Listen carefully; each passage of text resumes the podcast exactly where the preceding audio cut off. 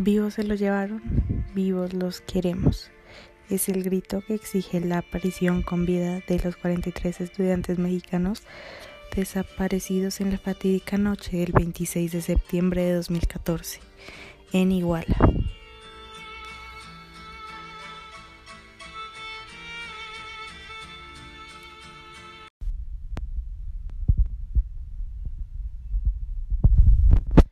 Nombre es María Alejandra Castillo, estudiante de segundo semestre en la Universidad Libre, y a continuación hablaremos un poco de la docuserie sobre la herida que sigue abierta los días de Ayotzinapa.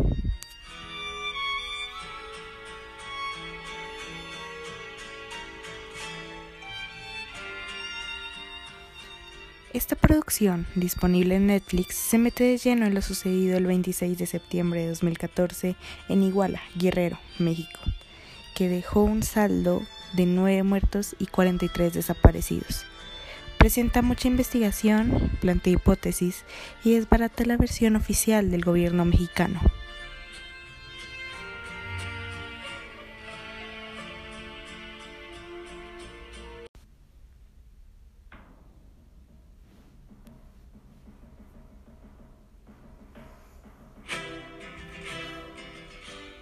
La producción de dos capítulos, el primero que ronda los 55 minutos y el segundo pasa a los 75, analiza el caso más significativo de las agresiones a los derechos humanos sucedidas en México en los últimos años, comenzando por la reconstrucción de los hechos desde que los estudiantes de la Escuela Normal Rural Raúl Isidro Burgos abandonaron los micros rumbo a la Ciudad de México para las manifestaciones conmemorativas el 2 de octubre de la masacre del Tlatelolco.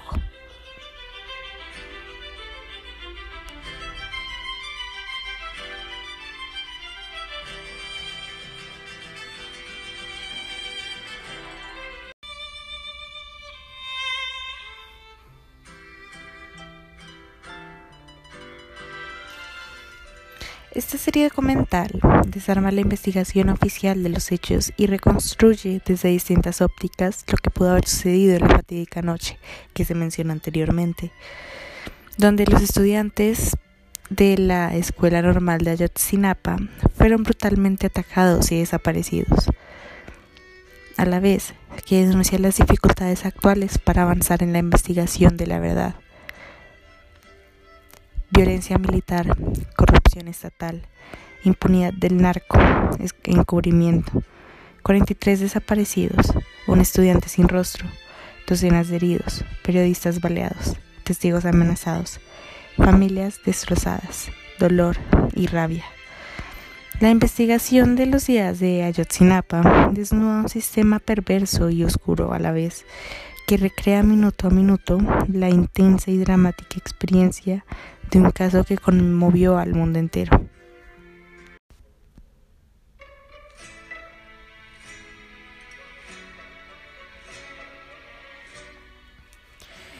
¿Cómo se vive casi cinco años después con una historia que está totalmente abierta, con las heridas punzantes y donde no ha habido justicia en torno a los 43 estudiantes normalistas desaparecidos?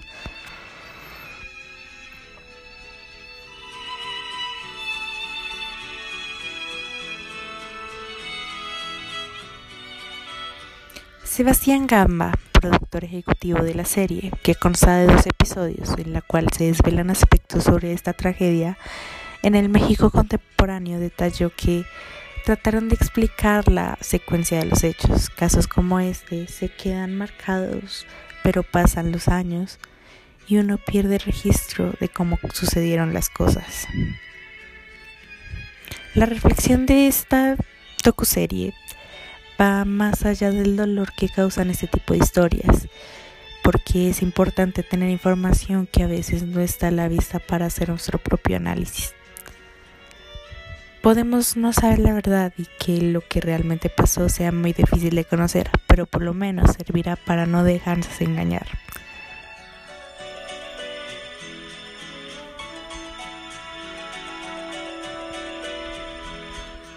En esta docuserie a su vez se retoman numerosos peritajes, innumerables archivos, material hemerográfico y video, así como de diversos testimonios incluidos los de algunos sobrevivientes y de los padres de familia y maestros.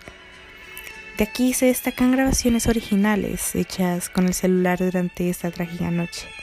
En estos audios se escuchan las balaceras con un grado de cacería brutal.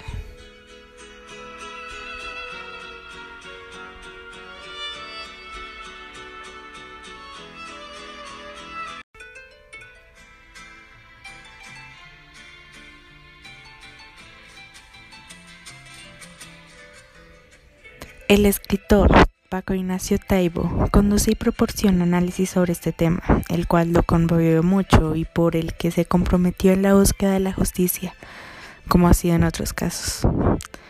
También se reúnen testimonios de periodistas que abordaron el tema desde diversos ángulos, como las investigaciones de Paola Monaco Felipe, John Gilbert, Anabel Hernández, y la participación de representantes del equipo argentino de antropología forense, entre otros especialistas, investigadores e instituciones.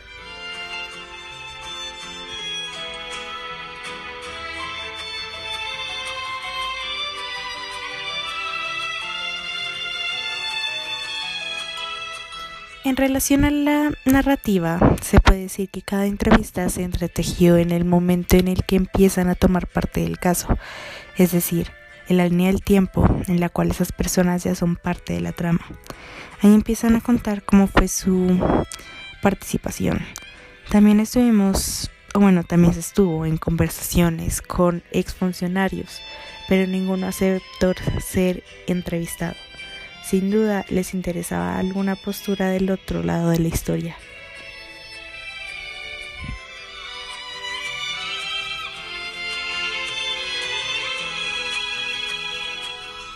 Este caso fue conocido en el mundo, pues en el documental existen interpretaciones sobre un supuesto crimen de Estado, pero lo que sí queda muy claro es que este caso es el que más se conoció, del que más se habló y escribió en años recientes sobre agresiones a los derechos humanos en México, que se propagó y se supo en el extranjero.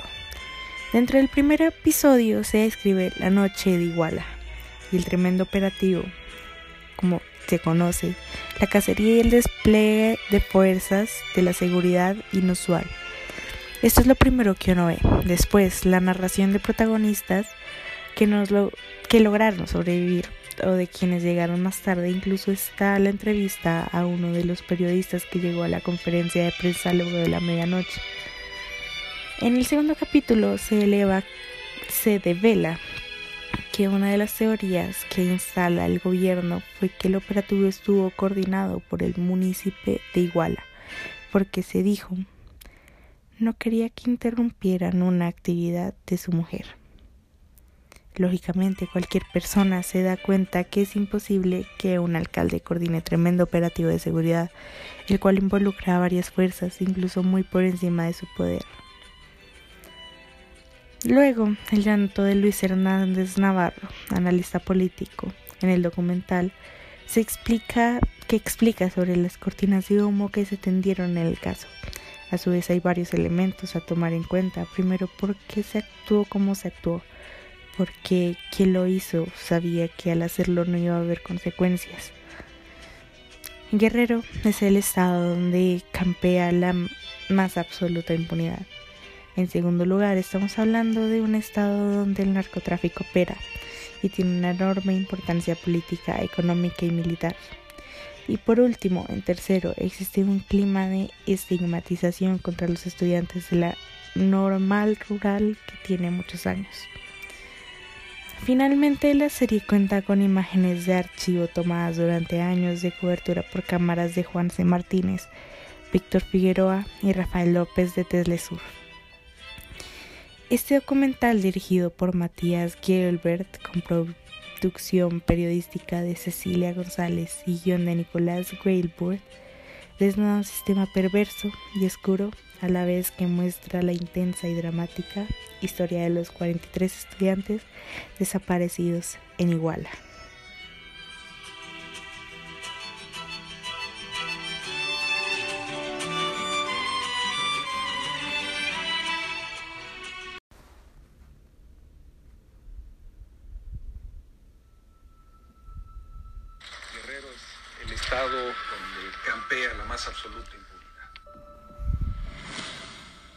El ejército tiene una presencia muy fuerte, por lo menos desde los años 60. El narcotráfico opera y tiene una enorme importancia económica, política y militar. Habían habido asesinatos y desapariciones en Guerrero y no había sucedido nada. Y se empezaron a escuchar los primeros disparos, detonaciones al principio. La noche del viernes y la madrugada del sábado, seis personas fueron asesinadas en Iguala. Entre las víctimas hay tres normalistas de Ayotzinapa. 25 personas más resultaron lesionadas y hay 57 desaparecidos.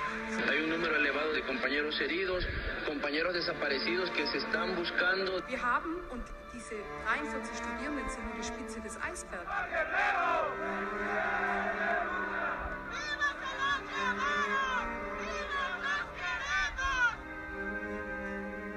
Existe un clima de estigmatización en contra de los normalistas rurales que tiene muchos años. Estás hablando casi de 12 horas de persecución de estudiantes para matar. ¡Ya mataron una vez la ambulancia! Todos esos muchachos están desaparecidos. Todas las evidencias apuntan que en por lo menos uno de esos camiones iba eh, cargado con. No puede ser que policías enfrente a los medios desaparecen a 57 estudiantes.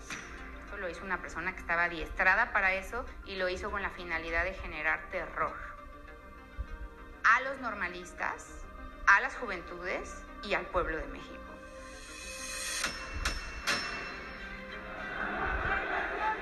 La sociedad ya sabe que no pasó lo que dice el Estado. La verdad histórica se empieza a caer. Desde el inicio están involucrados todos los niveles de las fuerzas de seguridad. De lo que ocurrió, probablemente surgieron en tiempo real los funcionarios de más alto rango. Pero si ya, ya habían sido tendidas decenas de cortinas de humo. ¿Qué está intentando tapar? 43 desaparecidos los están desapareciendo hoy a través de oficios, mentiras, tortura. Los familiares de los desaparecidos no pueden descansar. El Estado mexicano es su obligación decir qué fue lo que pasó. El delito de desaparición forzada es un delito de lesa humanidad. ¿Dónde están? Vivos se los llevaron, vivos los querían. Mi nombre es eh, Pedro David García López. ¿Y el tuyo, amigo, cuál es? ¿El del otro muchacho?